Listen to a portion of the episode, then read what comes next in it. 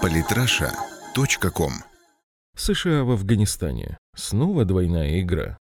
Святослав Князев. Гибель лидера движения «Талибан», запрещенная на территории России организация Мулы Ахтара Мансура, похоже, еще больше осложнила и без того непростую ситуацию в Афганистане. И в этом контексте позиция Вашингтона, заверяющего мировое сообщество в приверженности делу борьбы с терроризмом и радикализмом, на практике выглядит совсем неоднозначно. Что же происходит в Афганистане на самом деле? И чем происходящее там может угрожать России? Лидер Талибана Мула Ахтар Мансур был убит 21 мая 2016 года недалеко от афганско-пакистанской границы. По автомобилю, в котором он передвигался, якобы нанес ракетный удар американский беспилотник. Согласно общепринятой версии, Мула Мансур возглавлял Талибан относительно недолго, около трех лет. Занял свою должность он после смерти основателя движения Мулы Амара. Преемником Мулы Мансура стал бывший ранее его заместителем по религиозным вопросам Хайбатула Ахунзада. Заместителем же нового лидера Талибана стали весьма авторитетные в движении люди. Серый кардинал времен Мансура Сираджудин Хакани и сын Мулы Амара Мавлави Якуб, которому, согласно одним источникам, 23, а согласно другим 27 лет. Нужно сказать, что заместители являются куда более радикальными членами организации, чем новый ее глава. Более того, в отличие от первого лица, специализирующегося на вопросах религии и права, они в первую очередь силовики. То, что ни один из действующих заместителей не стал лидером движения, может свидетельствовать о том, что талибы принципиально готовы к переговорам о мире. Правда, судя по всему, на своих условиях и без серьезных уступок.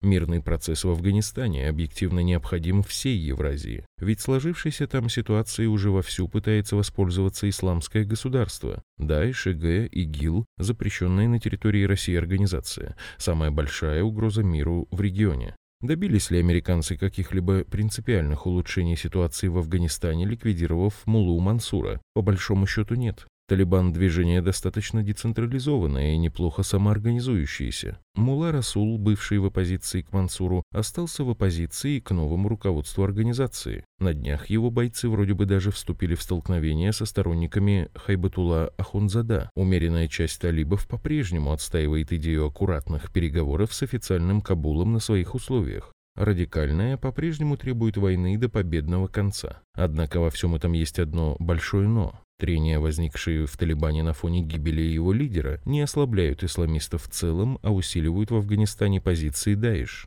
Более полугода назад в статье «Вокруг России продолжают затягивать петлю» мы писали и о странных успехах исламистов в районе Кундуза на фоне бездействия американских военных и о массовом переходе группировок талибов в ряды Даиш. Эти тенденции никуда не делись, напротив, они только усилились. Корпус боевиков исламского государства в Афганистане насчитывает сегодня порядка трех тысяч человек, и он продолжает расти. Причем чем больше будет трений в Талибане, тем, вероятно, быстрее это будет происходить и тем лучше будут идти дела у Даиш, ведь пока между двумя движениями фактически идет война. Американцы этого стараются как будто не замечать, а вот соседи Афганистана об этом не думать просто не могут.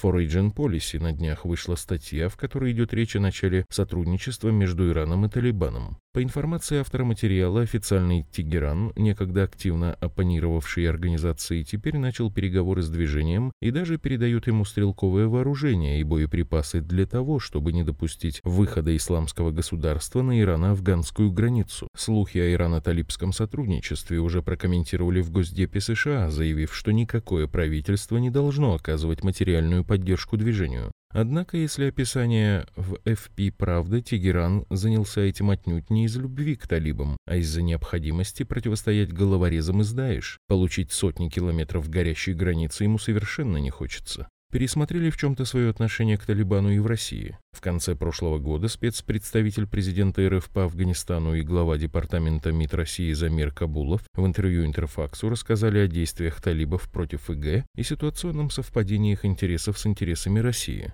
Талибы и без нашей подсказки этим занимаются, потому что чувствуют, что ИГИЛ пытается, как Аль-Каида, запрещенная на территории России организация, в свое время их использовать для транснациональных целей, для халифата, для глобального джихада. Талибы это почувствовали, поэтому они уже наносят по ИГИЛ достаточно серьезные удары. И афганские талибы, и пакистанские талибы сказали, что не признают Аль-Багдади халифом, не признают ИГИЛ. Это очень важно. Интересы талибов и без стимулирования объективно совпадают с нашими. Я уже ранее говорил о наличии у нас с талибами каналов связи для обмена информацией. Отмечу, что мы за политическое урегулирование. Мы бы хотели, чтобы правительство Афганистана со своими оппонентами, пусть даже вооруженными, договаривалось без крови и выходило на приемлемые компромиссы. И для этого надо учитывать действующую резолюцию Совета Безопасности ООН.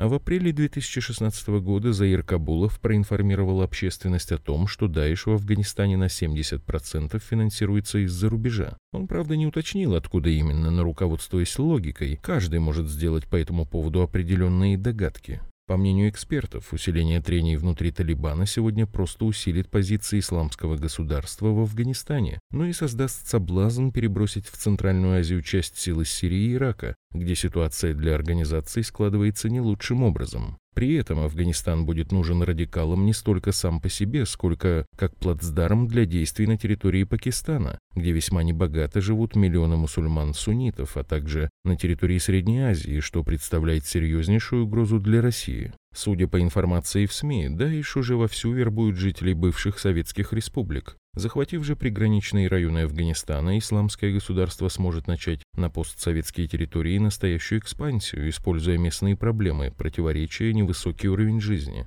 Даиш дает простые ответы на сложные вопросы, и это делает его еще более опасным. В общем, Россия сегодня заинтересована в политике национального примирения на территории Афганистана, чего, к сожалению, нельзя однозначно сказать о США. Штаты одной рукой бомбят Даиш и помогают курдам, а другой сбрасывают по ошибке на позиции исламского государства в Ираке оружие и боеприпасы. Утверждать ничего наверняка нельзя, но пахнет это все не очень хорошо. И нельзя исключать того, что нечто похожее может происходить и в Афганистане. Сразу после смены руководства Талибана от имени лидеров движения было распространено сообщение об их отказе от участия в переговорном процессе с официальным Кабулом. В движении эти слухи опровергли, но осадок-то остался. Кундуз, под которым уже в ближайшие дни ожидается наступление исламистов, находится на границе с Таджикистаном, в непосредственной близости к российским военным и пограничникам. Это территория, с которой можно легко попасть как в сам Таджикистан, так и в Узбекистан, Туркмению, Киргизию, Казахстан, Россию.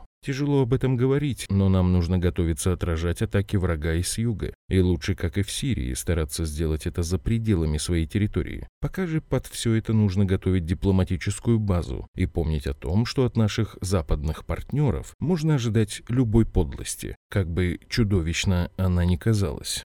Самые интересные статьи о политике и не только. Читайте и слушайте каждый день на сайте polytrasha.com.